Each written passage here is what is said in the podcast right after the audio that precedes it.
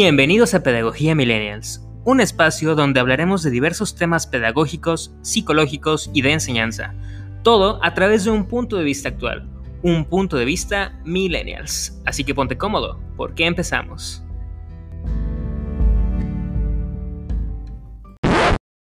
¿Qué tal amigos, amigas? Bienvenidos a este primer episodio de su podcast Pedagogía Millennials. El día de hoy vamos a hablar de un tema muy interesante, muy de actualidad, y es un tema que venimos arrastrando desde hace poco más de un año, y el tema es el siguiente, pedagogía en la pandemia. Y vamos a empezar con el tema de hoy con la siguiente pregunta. ¿Cómo acabar con una educación aburrida? Mirando hacia atrás en el tiempo, recordando la década de los ochentas, siempre se nos viene a la mente la cultura pop, la música rock, la ciencia ficción. En los 70 se nos viene a la mente la cultura disco, los hippies y nos damos cuenta cómo el mundo va cambiando rápidamente. La moda, la música, las películas, los gustos, todo va cambiando muy muy rápido. Todo menos algo muy importante. Todo cambia menos la escuela. La educación es prácticamente la misma desde hace ya varios años. Una clase de matemáticas de hace 20 años, una clase de historia de hace 30 años, no son muy diferentes de las que tenemos hoy en día. Es complicado pensar en la idea de que la educación haya cambiado tan poco en este tiempo, ya que aprender es cambiar, es decir, si no cambias la manera en que haces las cosas, si no cambias la manera en que piensas las cosas, incluso, no estás aprendiendo. Entonces, para que haya una, un mejor futuro, tiene que haber una mejor educación. Las aulas están llenas de personas diferentes, cada una con un pensamiento distinto, un sueño, una meta, todos completamente distintos. Existe hoy en día una crisis de sentido en la educación donde la gente va a estudiar y no sabe para qué. Muchos alumnos hemos escuchado que dicen que se aburren en clases, siendo que la educación no debería ser aburrida. Hay una falta de conexión muy importante entre el alumno y el profesor.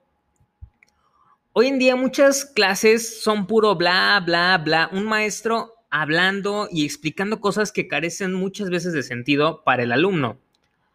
Lo que un alumno necesita realmente es sorprenderse, es la necesidad principal de aprender, ya que cuando hay una sorpresa hay curiosidad, cuando hay curiosidad hay un deseo y voluntad de saber y por lo tanto hay acción, dándole motivos a los alumnos para aprender. Pero lamentablemente muchos maestros no aplican esto por miedo a que no funcione o porque ya están acostumbrados a este modelo antiguo. Yo recuerdo cuando estaba estudiando la secundaria que muchas veces tanto yo como alguno de mis compañeros le llegamos a preguntar a mi maestro, profe, ¿por qué nos está enseñando esto? ¿De qué me sirve en la vida? Y es una pregunta muy válida y es una pregunta que siempre hacen los alumnos. Y el maestro nunca, nunca nos sabía responder por qué. Siempre su respuesta era prácticamente la misma, porque yo lo digo. Y ese era básicamente su shalom. A todos nos contestaba porque yo lo digo. Y eso tiene que cambiar. Un maestro tiene que buscar la manera de que el alumno sienta interés por lo que está haciendo. Tiene que buscar la manera de llamar la atención del alumno para que quiera aprender a hacer las cosas, no simplemente porque yo lo digo. Y esto hace que me venga a la mente el siguiente poema de Apolinar, que decía, acérquense al borde, les dijo. No podemos, tenemos miedo, contestaron. Acérquense al borde, repitió. No podemos, nos caeremos. Acérquense al borde, insistió. Y se acercaron y él los empujó y volaron. Analizando este, este poema de, Apolinar, podemos notar que un maestro no, debe, no debería querer enseñar nada, sino empujar a que el alumno se tire. Y hay algunos que vuelan, y otros que lo intentan.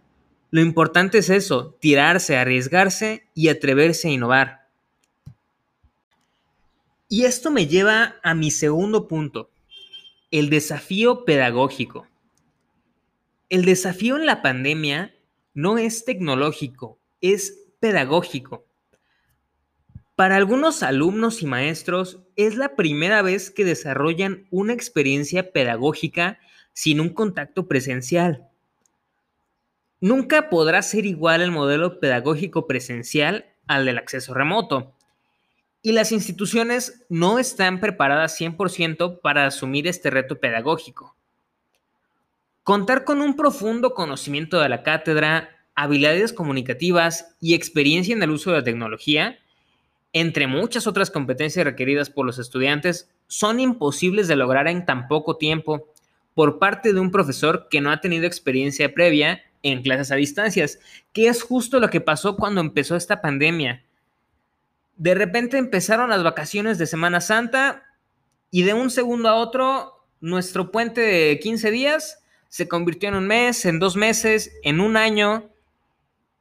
Y todo fue muy repentino y los maestros, muchos no estaban preparados para cambiar nuestro modelo de enseñanza. Uno de los grandes riesgos de este desafío pedagógico es que nuestros estudiantes pueden llegar a sentir soledad en el proceso de aprendizaje, ya que un acceso remoto por tanto tiempo desde casa, sin contacto con otras personas, puede llegar a generar emociones de tristeza, miedo y desagrado. Y aquí viene otro desafío, el desafío de fortalecer un acompañamiento psicopedagógico para maximizar los talentos de los jóvenes evitar una mayor deserción y acompañarlos en los procesos de aprendizaje del manejo de sus emociones, que es algo importantísimo. El manejo de las emociones tiene una importancia como no tienen la menor idea. Y es algo que tristemente no se enseña en las escuelas o por lo menos en la mayoría. Asimismo, este desafío se ha vuelto una oportunidad extraordinaria para la innovación pedagógica sin duda, una vez superados los desafíos de la pandemia, nuestros procesos de enseñanza-aprendizaje nunca volverán a ser los mismos. Ahora con esto pasamos al tercer punto, las nuevas formas de aprender y enseñar a partir de la pandemia. Mucho se habla de las cosas negativas que nos ha traído la pandemia, de las deficiencias del sistema educativo, pero poco se habla de lo que nos ha dejado como aprendizaje y como experiencia. Recuerdo que cuando empezó la pandemia y todo esto, había memes en internet que decían que estamos viviendo un momento histórico. Y siempre ponían las respuestas de que, pues ese no es el tipo de momento histórico en el que yo hubiera querido vivir, ¿no?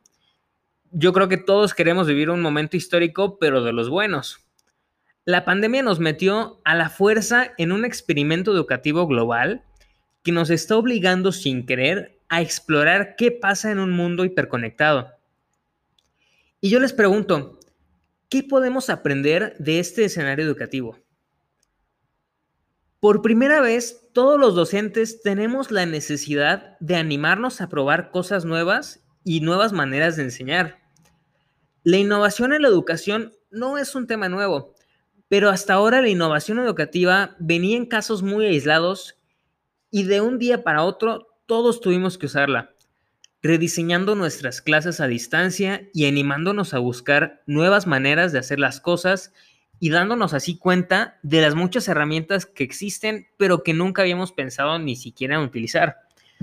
Pongo como ejemplos Classroom, Canva, Kahoot, entre muchos otros, porque hay muchos. Y esto no solo está pasando en el sistema privado o público, Hoy en día todo tipo de profesores y profesoras están enseñando en línea, desde clases de yoga hasta clases de música. Todos aquí están buscando nuevas formas de enseñar y lo importante, todos están aprendiendo juntos a hacerlo. La segunda cosa que podemos aprender es que nos estamos dando cuenta qué sucede cuando cambiamos radicalmente cómo usamos el tiempo para aprender. Muchos como alumnos, en alguna ocasión, imaginamos una escuela ideal en la que existe una parte en la que nosotros podamos elegir qué aprender, cuándo y cómo. Y de repente, de un día para otro, esto está pasando. En general, está comprobado que los adolescentes aprenden mejor cuando logran organizar sus propios tiempos. Algunos estudian más en la noche, otros empiezan por las materias que más les interesan, otros se conectan con sus compañeros, o buscan videos para aprender algo nuevo. Y esto nos ayuda a pensar en la educación a futuro, ya que viene ligado directamente con el aprender a aprender, que es de lo que se viene hablando mucho últimamente. Y esto se puede dar de mejor manera enseñándoles a utilizar estos tiempos y a organizarse.